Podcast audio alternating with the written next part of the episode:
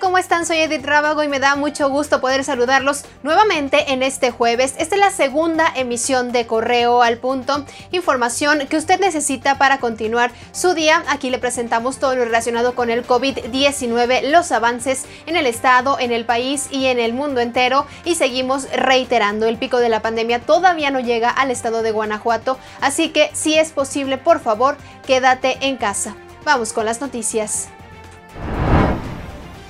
Justo después de que ayer se registrara un fuerte incremento en la cantidad de muertos y contagiados por coronavirus en Guanajuato, este día el número de decesos se disparó de forma exorbitante al sumar 27 muertes, de las cuales 18 son de León.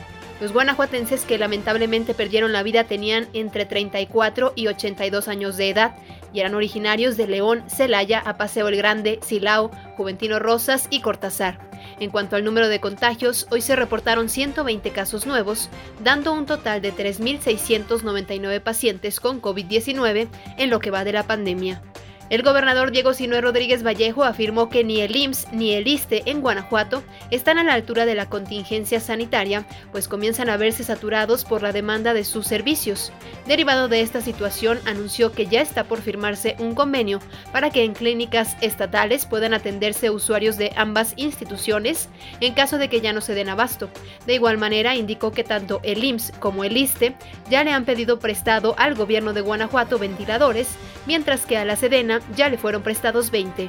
En el marco del 308 aniversario de la festividad del Corpus Christi o de los gremios, el obispo de la diócesis de Irapuato, Enrique Díaz Díaz, presidió la misa concelebrada en el santuario diocesano del Cristo Negro en Salamanca.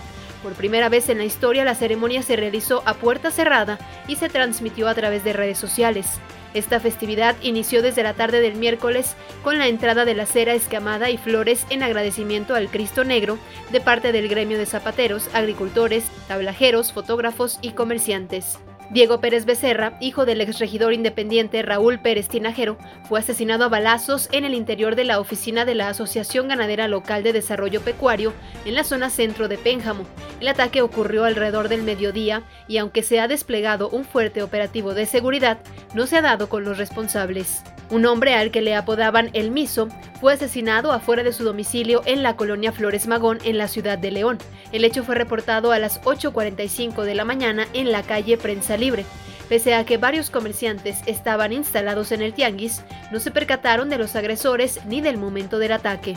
Un documento judicial reveló que el narcotraficante Edgar Valdés Villarreal, mejor conocido como la Barbie, fue informante de la DEA y el FBI.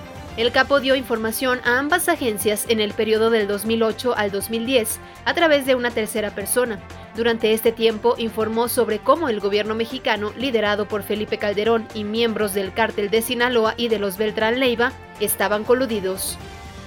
Quédese conectado con nosotros en redes, Facebook, Twitter, Instagram, YouTube. Nos encuentra como Periódico Correo. Quiero invitarlo a escuchar el podcast al punto a través de plataformas digitales y también a visitar nuestra página web periódicocorreo.com.mx. En unas horas más, mi compañero Roberto Itzama estará llevándole toda la información hasta sus hogares porque reiteramos, quédese en casa, nosotros le llevamos toda la información que usted necesita.